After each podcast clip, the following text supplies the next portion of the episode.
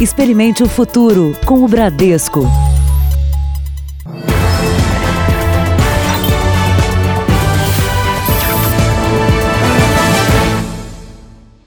Olá, boa noite para você. Boa noite. Foi presa em São Paulo uma quadrilha de seis homens apontados como autores de pelo menos cinco assaltos a joalherias. Eles foram identificados pelos carros que usavam, pelo modo como agiam e também por imagens de câmeras de segurança. Esta joalheria no elegante bairro dos Jardins, em São Paulo, foi o último lugar por onde os ladrões passaram na terça-feira de carnaval. Levaram daqui o cofre e uma fortuna em joias. Essas são imagens de um dos cinco assaltos atribuídos a eles em pouco mais de um ano. É uma fábrica de joias no centro da cidade. Repare nas luvas, usadas para não deixar impressões digitais. Aqui, um dos ladrões aparece coberto, com a intenção de enganar o sensor de presença do sistema de segurança da joalheria. E ele rasteja pelo chão para evitar o disparo do alarme. E o modus operandi dessa quadrilha era sempre o mesmo. Eles é, conseguiam ganhar o imóvel vizinho a essa fábrica de joias ou a essa joalheria, entravam nesse imóvel vizinho, abriam um buraco na parede, eles arrombavam os cofres e subtraíam as joias que estavam ali nessa fábrica de joia ou nessa joalheria. A quadrilha também é suspeita de arrombar cofres de empresas de valores e de explodir caixas eletrônicos. Os seis suspeitos já estavam sendo monitorados pela polícia. Foram presos ontem à noite, segundo os investigadores, quando se preparavam para assaltar um banco. A especialização hoje ela é, ela é, é notória, né? Até pelo tipo de equipamento que foi encontrado com eles, que é uns equipamentos que são ferramentas que não são de simples manuseio, né? Veja agora outros destaques do dia. Casos suspeitos de coronavírus chegam a 433 no Brasil. Vírus atinge quase 90 mil pessoas no mundo. Tempestades causam morte e destruição no Rio de Janeiro e Espírito Santo e como o excesso de tecnologia pode causar falhas de memória.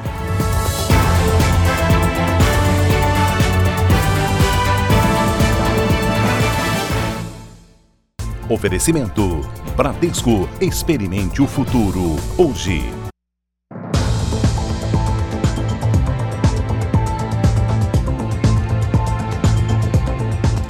Quatro pessoas morreram e um jovem está desaparecido por causa do temporal que cai desde sábado no Rio de Janeiro. Maria Lúcia e Flávio são sobreviventes da chuva forte que castigou o rio.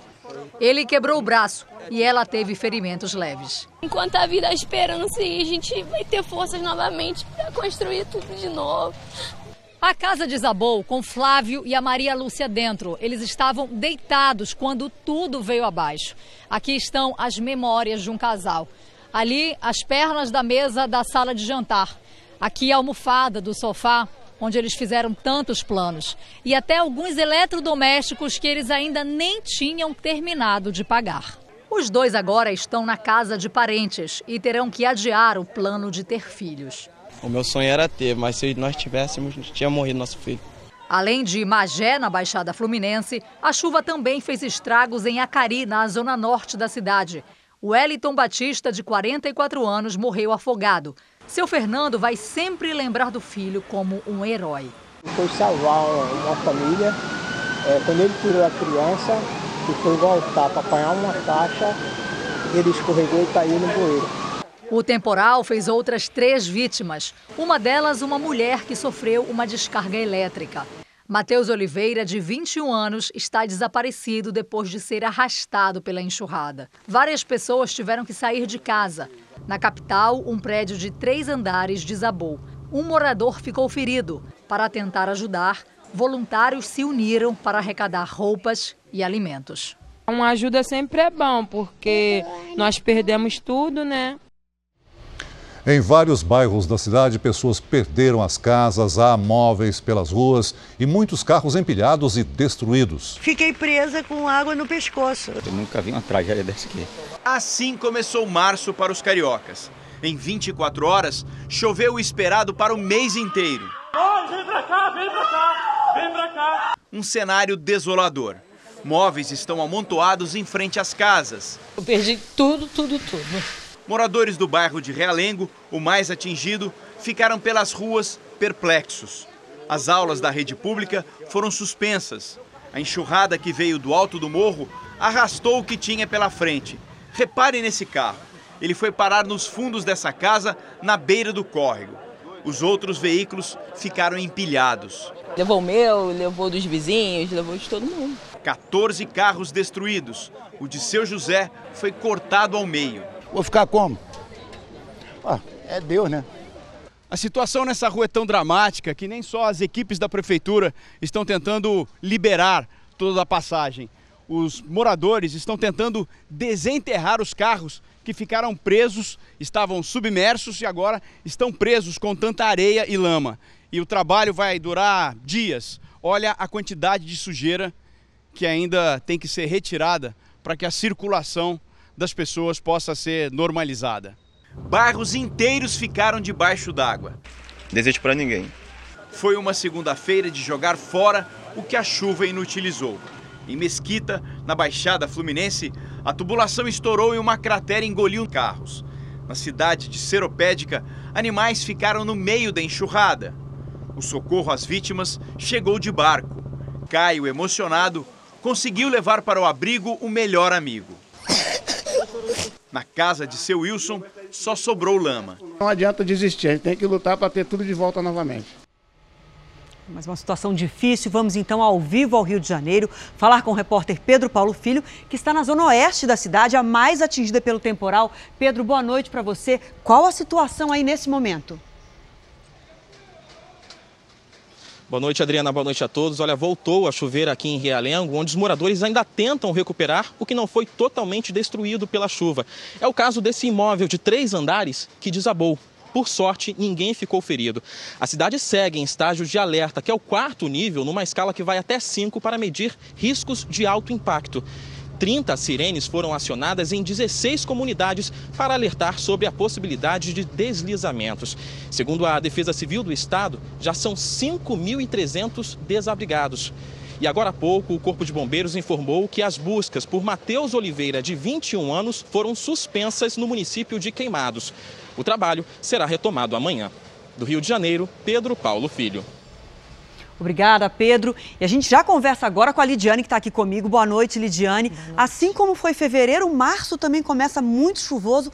Qual a explicação? O mesmo fenômeno, viu, Adriana? Boa noite para você também, para quem nos acompanha. Olha, é um fenômeno chamado de zona de convergência do Atlântico Sul, conhecido como ZACAS. São ventos em diferentes direções, altitudes e regiões que permanecem ativos por pelo menos cinco dias. Esta combinação usa a umidade para formar nuvens de chuva e tem previsão de mais temporais em toda a região sudeste. Bom, daqui a pouco então a gente volta para falar da chuva que foi forte também no Espírito Santo e a previsão para outras regiões do país. Até já. Até já. Passam de 400 os casos suspeitos de coronavírus no Brasil. Os números foram atualizados pelo Ministério da Saúde, que mudou o método de contagem. A partir de hoje, as secretarias estaduais de saúde é que abastecem o banco de dados sem a necessidade de confirmação pelo governo federal. Na portaria do Ministério da Saúde foram instaladas pias e torneiras para a principal medida de prevenção ao coronavírus. Ponta dos dedos e lava o meio da mão aqui. Aí eu lavo agora o dorso da mão também é mão, então tem que lavar em cima da mão. O boletim de hoje do Ministério mostra que o Brasil continua com dois casos confirmados, ambos em São Paulo. As pessoas infectadas vieram da Itália. Agora são 433 os casos suspeitos, distribuídos por 23 estados. 163 estão em São Paulo, 48 em Minas, 42 no Rio de Janeiro. A região norte aparece pela primeira vez no levantamento, com casos no Amazonas, Pará e Rondônia. Apenas quatro estados não apresentam casos suspeitos: Acre, Roraima, Amapá e Tocantins. A partir de agora, o Ministério também passa a contar os casos prováveis, aquelas pessoas que conviveram com o paciente confirmado desde que manifestem pelo menos um sintoma. O Ministério da Saúde prepara uma portaria para regulamentar a lei do coronavírus, aprovada em fevereiro pelo Congresso, em um ponto o que obriga o paciente diagnosticado com o vírus a cumprir quarentena ou isolamento domiciliar. e pode haver punição com base numa lei de 1977, a da infração sanitária. Não é espírito nosso trabalhar com a força de lei. É regra do bom senso. Você está com febre, você está vindo de um local de alta intensidade, o seu local está tendo transmissão, permaneça em casa. A morte de um ayatollah no Irã pelo coronavírus e outras notícias da epidemia você acompanha ainda nesta edição. A crise da segurança pública no Ceará. Policiais militares voltaram ao trabalho depois de 13 dias de paralisação. Eles aceitaram a proposta do governo do estado. As viaturas que ficaram paradas durante o motim começaram a ser retiradas do entorno do batalhão onde a greve começou. As ruas de Fortaleza voltaram a ter a presença da PM e também das tropas do Exército, que ainda mantém a operação de garantia da lei e da ordem, a GLO, decretada pelo presidente Jair Bolsonaro.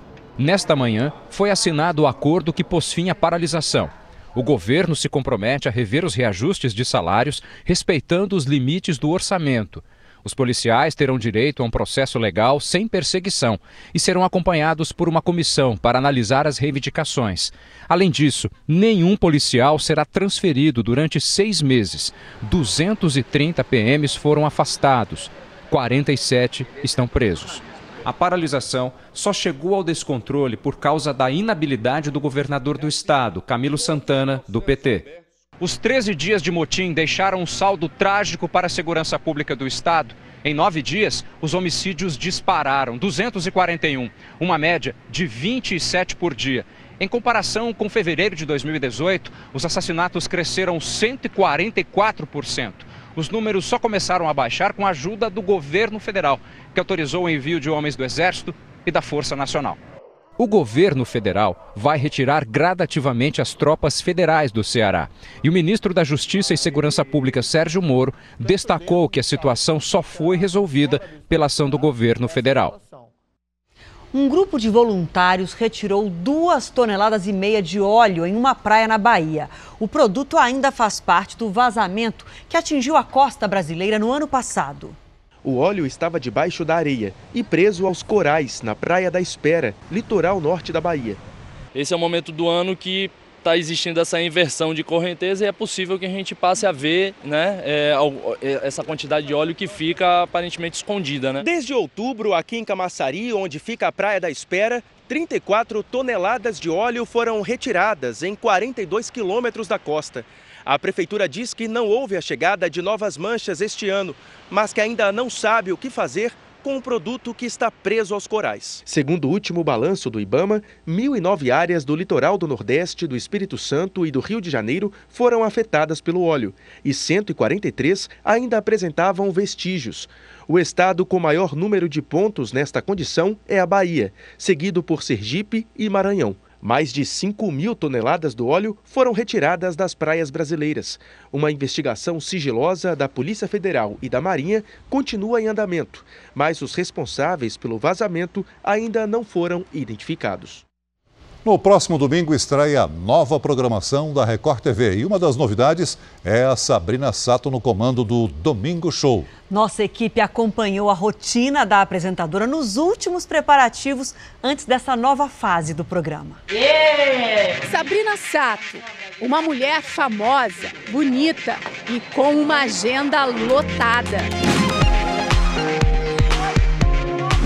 Ela tem mil funções empresária, rainha de bateria, garota fitness, compromissos publicitários, mãe da Zoe e agora apresentadora do Domingo Show da Record TV. Gente, eu tô tão feliz com essa oportunidade que a Record tá me dando, que é a oportunidade que vocês estão me dando, né? E Sabrina promete um domingo para divertir e informar a família toda. Tem games, realities, música e aquela alegria conhecida da Japa que conquistou o público brasileiro. Faltam poucos dias para a estreia do Domingo Show com Sabrina Sato. Gente, e olha só, a gente acompanhou um pouquinho da rotina dela e assim, 24 horas não são suficientes para você. Não, tem gente que fala assim para mim, Sabrina, não é possível, você tem duas de você. Mas você acredita? É que eu não me canso eu acho que eu faço tudo que eu amo. É, o programa, eu sempre sonhei em ter um programa de TV, em trabalhar com televisão desde que eu tinha 4, 5 anos de idade. E para dar conta de tudo, Sabrina tem uma super equipe que fica atrás das câmeras. Toda a equipe tem, tem acesso à agenda no celular e ela pode, consegue ver tipo, todos os horários dela. Então, assim, a gente sabe o que ela vai fazer em maio já. E ela quase não tem folga. Meu aniversário hoje, gente. Eu tô comemorando como? Trabalhando. No mas hoje eu tive um belo presente de aniversário, porque eu tô acordando às 5 e meia da manhã, às 6 horas. Então eu saio de casa às 8 tá dormindo.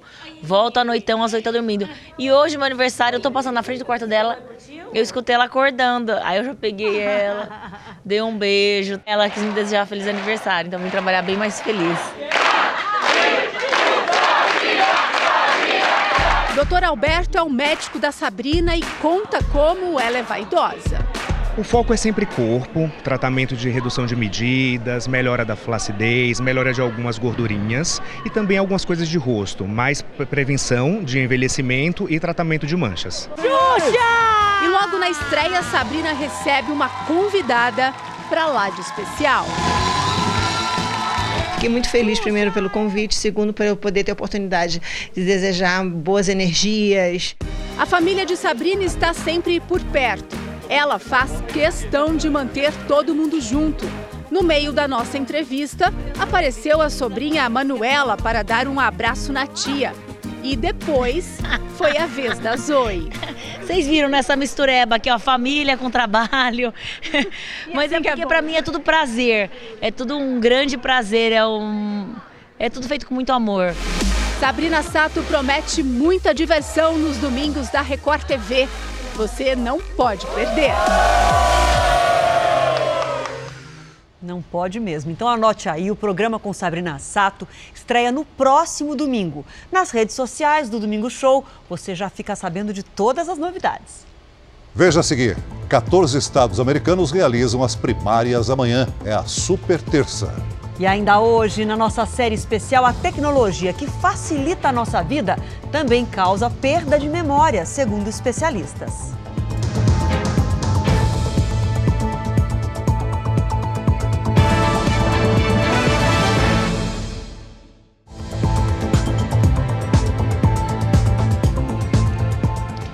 Presidente Jair Bolsonaro tenta um acordo para a votação dos vetos às novas regras do orçamento. Em disputa está o controle de 30 bilhões de reais destinados a emendas parlamentares.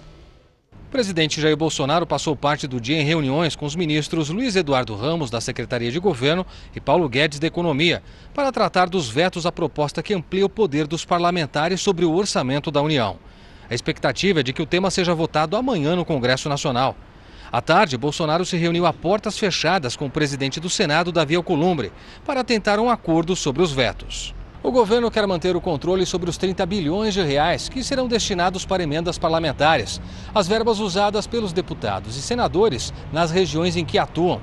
A discussão sobre esse dinheiro tem causado desgastes entre o Planalto e o Congresso. Com as reuniões, Bolsonaro espera colocar um ponto final na crise. Mais cedo, Alcolumbre e Paulo Guedes se encontraram para trabalhar num acordo que agrade aos dois poderes. O presidente do Senado também tenta baixar a temperatura de críticas de ministros aos parlamentares, em troca de priorizar o andamento da reforma tributária.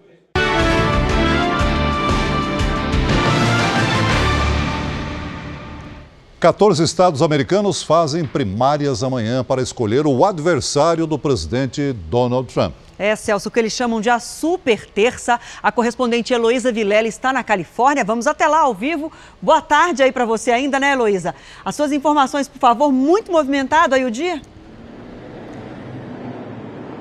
Boa tarde, três e pouco por aqui. Nós estamos no campus da Universidade do Leste de Los Angeles, onde a senadora Elizabeth Warren faz um comício daqui a pouquinho. E não foi à toa que ela escolheu essa região. Os latinos são maioria por aqui. E esse eleitorado é cada vez mais importante na Califórnia. Dos 29 políticos que se lançaram candidatos no Partido Democrata, agora restam apenas cinco. O bilionário Tom Steyer, o ex-prefeito Pete Buttigieg e a senadora Amy Klobuchar desistiram. Já o ex-prefeito de Nova York, Michael Bloomberg, estreia nas urnas amanhã. Dizem que ele já gastou o equivalente a 2 bilhões de reais do próprio bolso em anúncios.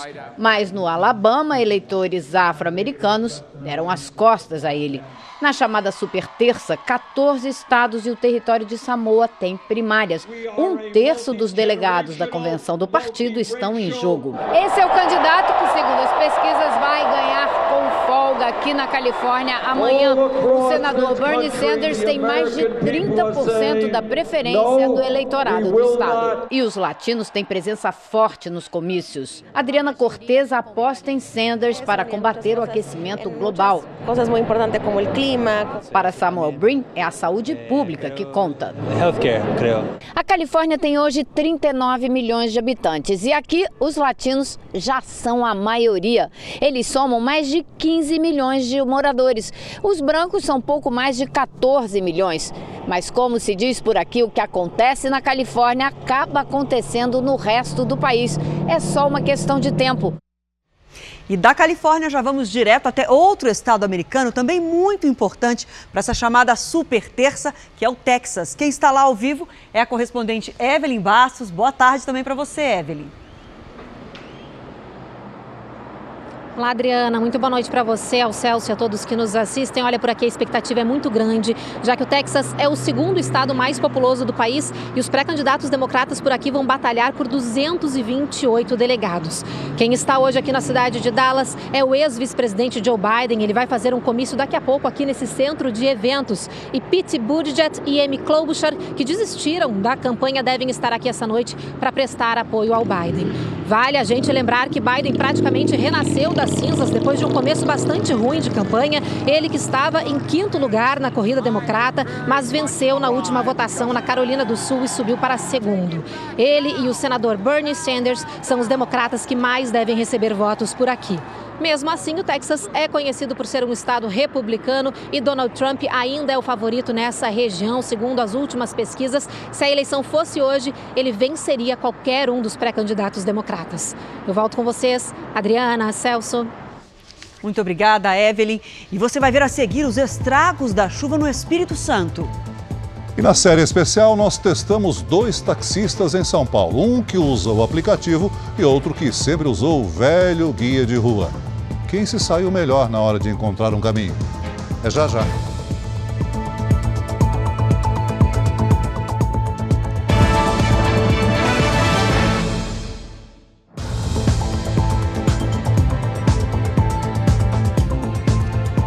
Coronavírus. A Coreia do Sul é o país com o ritmo mais acelerado de propagação da epidemia. Nós vamos ao vivo com a nossa correspondente na Ásia, Cíntia Godoy. Bom dia, Cíntia. Quantos casos foram registrados no país?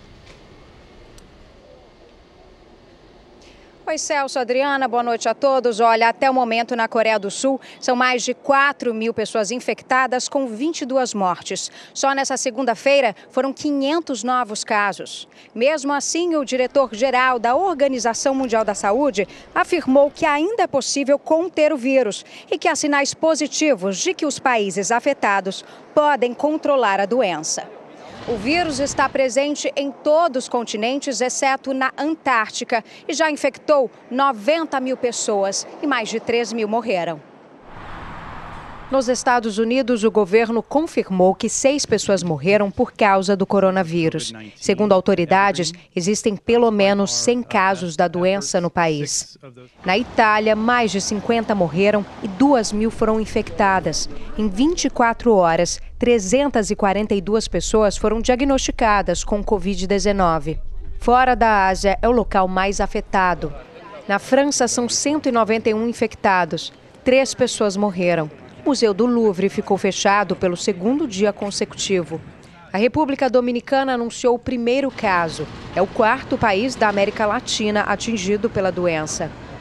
O Ministério da Saúde do Senegal disse que um homem está com a Covid-19. É o segundo no continente africano. Já no Oriente Médio, um membro do conselho do Ayatollah Ali Khamenei é uma das 66 vítimas da doença no Irã. Aqui no Brasil, a preocupação com a transmissão do coronavírus atinge também os profissionais de saúde. Hospitais e prontos-socorros adotaram procedimentos para ajudar na proteção de quem lida diretamente com os doentes. As informações estão logo na entrada. Quem tem sintomas como febre, tosse, passou por área de transmissão ou teve contato com suspeitos ou mesmo pessoas com coronavírus já recebe uma máscara e deve seguir para um atendimento prioritário. O paciente então é encaminhado a um consultório ou a um quarto hospitalar como este daqui que é totalmente isolado. O primeiro atendimento é sempre feito por um enfermeiro que precisa estar paramentado com máscara, avental e luvas também. A cada consulta, todo o ambiente passa por uma higienização. A lavagem das mãos do profissional deve ser constante e o paciente também precisa fazer a parte dele. Então a gente tosse aqui no cotovelo, se ou então usa uma, um, um, lenço de papel. Esse lenço de papel também a gente já deixa disponível desde a entrada, álcool gel desde a entrada. Então, se ele tossir, ele tosse no lenço e joga fora imediatamente e higieniza a mão. Na China, mais de mil profissionais de saúde já foram contaminados. Para este infectologista, o importante é evitar que o vírus se espalhe antes da chegada do outono. O vírus entre aspas, gosta de frio. Segundo, porque os ambientes ficam menos ventilados. As pessoas ficam, é, transmitem mais, né, ficam em ambientes é, fechados. Mas eu preciso de tudo isso, mesmo que seja com esse cunho, eu acho que vale a pena tentar evitar a circulação desse vírus é, no nosso país. A Fundação de Amparo à Pesquisa do Estado de São Paulo confirmou que o genoma do coronavírus isolado no segundo brasileiro diagnosticado com a doença é diferente do encontrado no primeiro paciente. De acordo com os pesquisadores, o primeiro vírus é mais parecido com o que circula na Alemanha. O segundo se parece mais com o da Inglaterra. E os dois são diferentes das sequências chinesas. Mais de 60 municípios no Espírito Santo estão em alerta vermelho por causa do risco de alagamentos e deslizamentos. Na Grande Vitória, escolas e postos de saúde fecharam as portas. O dia amanheceu com o registro dos estragos causados pela chuva da madrugada. Cariacica, na Grande Vitória, foi um dos municípios mais atingidos. Mesmo sem chuva, ruas inteiras continuaram alagadas. Algumas casas desabaram pela força da correnteza da enchente. Isso aqui foi o que sobrou de um quarto onde dormia uma mulher de aproximadamente 50 anos. Com a força da água, a parede desabou. Quando a parede veio ao chão do quarto e o muro, meu genro viu ela, a água já chegando nela. Na casa ao lado, Dona Antônia, de 92 anos, viu tudo começar a encher, mas não conseguiu sair. Foi retirada pela janela com a ajuda de vizinhos e machucou a perna. Porque a água aqui eu fiquei presa, mas quando ela baixou, aí eu passei para lá. No bairro vizinho, mais prejuízos. Grávida de oito meses, Kathleen não tem para onde ir. As coisinhas da neném estavam tudo arrumado, né? Esperando só ela chegar, mas não teve jeito. Nesta rua, nenhuma loja abriu hoje. Foi dia de limpeza. Boa parte das mercadorias virou lixo. Nesta outra loja, além dos produtos molhados nas prateleiras, Todo o estoque ficou no porão, debaixo d'água. E eu já volto a falar com a Lidiane para a gente saber como é que fica então a previsão para essa terça-feira, Lid. Adriana, vem chuva por aí, viu? É bom avisar. Olha, até a próxima quinta-feira, chance de temporais no sudeste. Amanhã, a chuva aperta também na região norte sobre Goiás, Paraná e Santa Catarina. No nordeste, chove entre Maranhão e Pernambuco. Faz sol no Rio Grande do Sul, em Mato Grosso, Mato Grosso do Sul, Roraima e também na Bahia. Março vai ser de chuva acima do normal em toda essa área azul. Na parte laranja, aí sim o tempo fica mais seco. O mês vai ser também mais quente que o de costume em Roraima, parte do Nordeste e no Rio Grande do Sul. Em Belém, amanhã, chuva com 31 graus. 32 em Maceió, com garoa. Em Curitiba, sol entre nuvens, com chance de chuva forte e 21 graus. O Sudeste todo em alerta para chuva forte. No Rio de Janeiro e em São Paulo, 25 graus. 22 é a máxima para Belo Horizonte e 28 em Vitória. A gente segue de olho nesses temporais aí, então. De olho. Obrigada. Até amanhã. Até amanhã. Israelenses voltaram às urnas hoje na terceira eleição em menos de um ano. O resultado oficial ainda não foi divulgado. O grupo de amigos brasileiros que moram na região central de Israel participou das três últimas eleições. Mas para Daniela, o processo eleitoral ainda é confuso. Muito diferente. Mais de 30 partidos disputam as 120 cadeiras do parlamento. Quem ganha a maioria forma o governo. O problema é que nas últimas duas votações deu empate entre o partido de direita Likud, do atual primeiro-ministro Benjamin Netanyahu, e o Carol Lavan, de centro, liderado pelo ex-general Benny Gantz. Esse eleitor está insatisfeito com as idas e vindas às urnas. É a primeira vez em 71 anos que isso acontece, diz. Quem será o próximo primeiro-ministro de Israel? Essa é a pergunta que há um ano os israelenses dormem e acordam com ela. Hoje, pela terceira vez, eles têm a chance de apontar o próximo premier. Mas as indefinições políticas e um país inteiro dividido mostram que essa ainda pode não ser a última vez que os israelenses vêm às urnas para definir o futuro político do país. O analista Eitan Gilboa lembra que o governo está paralisado e todos estão desgastados pelas campanhas. Mesmo assim, afirma que tudo pode acontecer. Aqui no Brasil, o Ministério Público investiga uma quadrilha de policiais militares suspeitos de contrabando de cigarros. O esquema tem valores milionários e pode envolver PMs de vários estados. Nesse depoimento, o sargento Hamilton Cardoso de Almeida dá detalhes de todo o esquema. O percurso dos cigarros contrabandeados era dividido e cada trecho tinha um coordenador.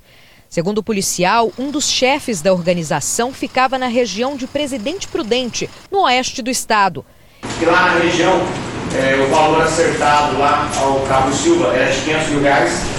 Esses 500 mil reais eram pagos mais de 100 policiais, entre policiais rodoviários e alguns dos policiais da área. Ele também conta no depoimento que policiais já fora da ativa participavam do esquema. É, inclusive, existem policiais lá que são aposentados e também estão envolvidos. Segundo o sargento, um tenente tinha até caminhões para usar no contrabando. Inclusive, existe possibilidade de ele usasse até os caminhões dele para fazer o transporte de cigarro.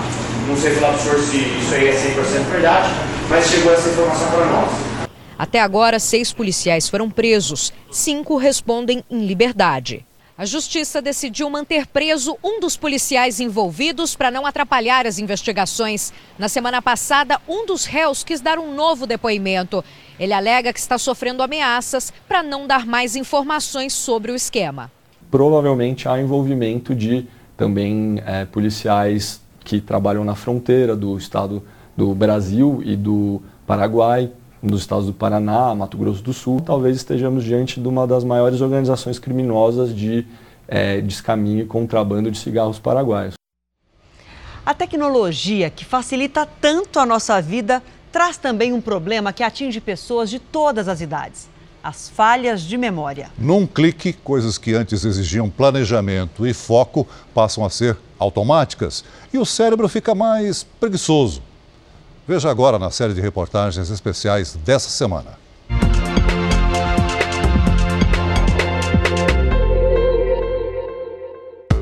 Quanto tempo faz que você não decora uma receita? Que não abre uma enciclopédia? Aquela música preferida da adolescência, lembra a letra toda? E quando precisa anotar alguma coisa, você escreve ou tira uma foto? Hoje, se eu quero ligar para um amigo, nem preciso lembrar o número, só o nome dele aqui no celular. Tenho que lembrar a data de uma consulta, é só entrar aqui na agenda. Preciso do nome de um filme, só pesquisar aqui na internet. O endereço de um restaurante, aqui também. E a data de um aniversário? Bem, não preciso nem lembrar de nenhuma. A rede social faz isso por mim. Isso se chama sedentarismo, só que mental.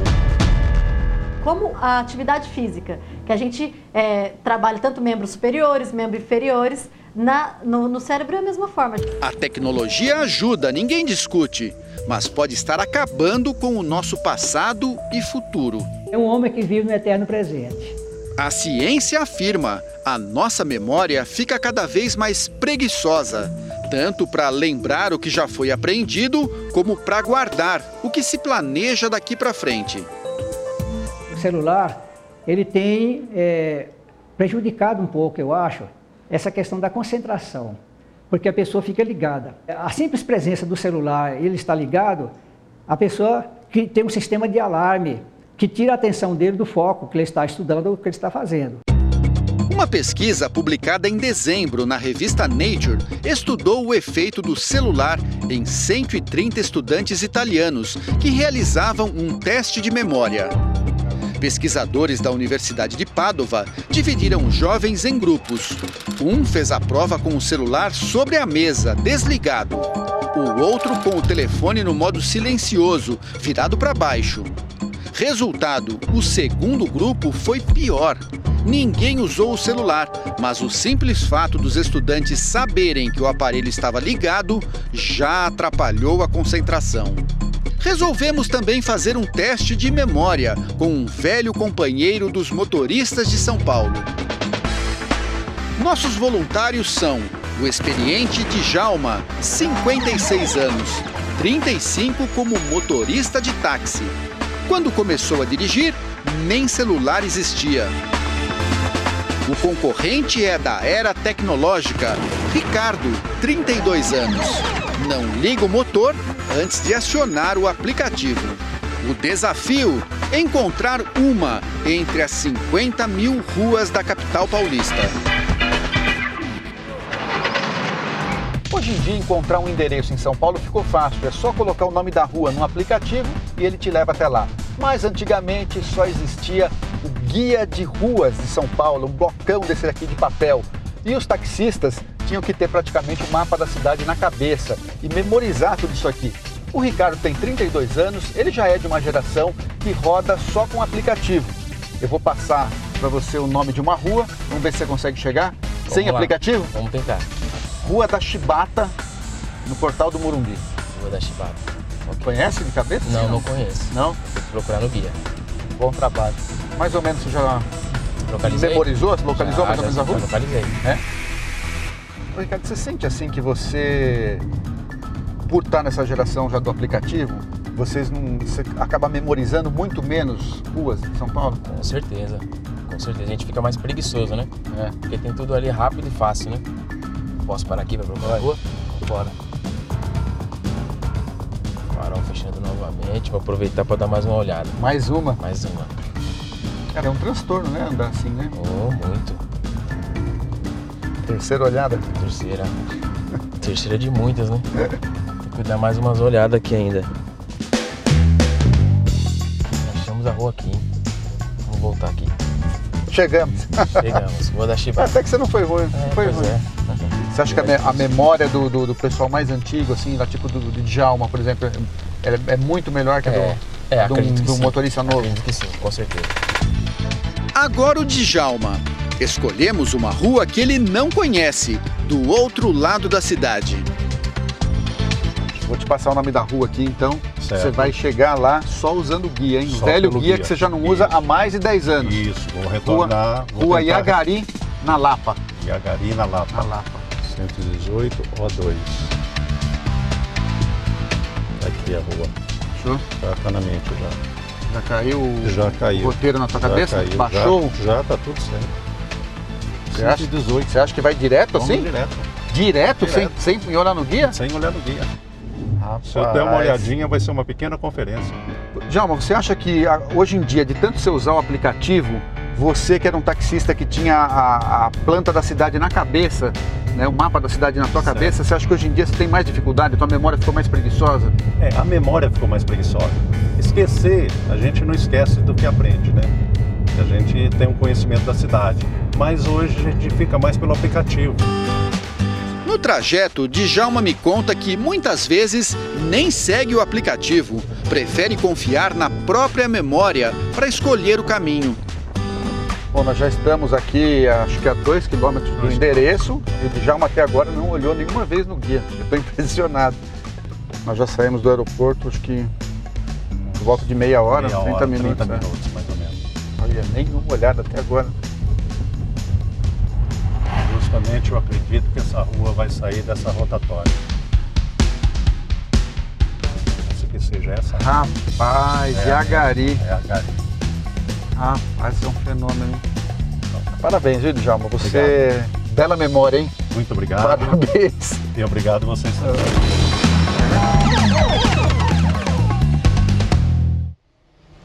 Nas plataformas digitais do JR, você confere a conversa que eu tive com os repórteres dessa série. O Jornal da Record termina aqui. A edição de hoje na íntegra e também a nossa versão em podcast estão no Play Plus e em todas as nossas plataformas digitais. E à meia-noite e meia tem mais Jornal da Record com o Sérgio Aguiar. Fique agora com a novela Amor Sem Igual. Vamos seguir essa semana juntos. A gente volta a se encontrar amanhã. Até lá. Boa noite e até amanhã.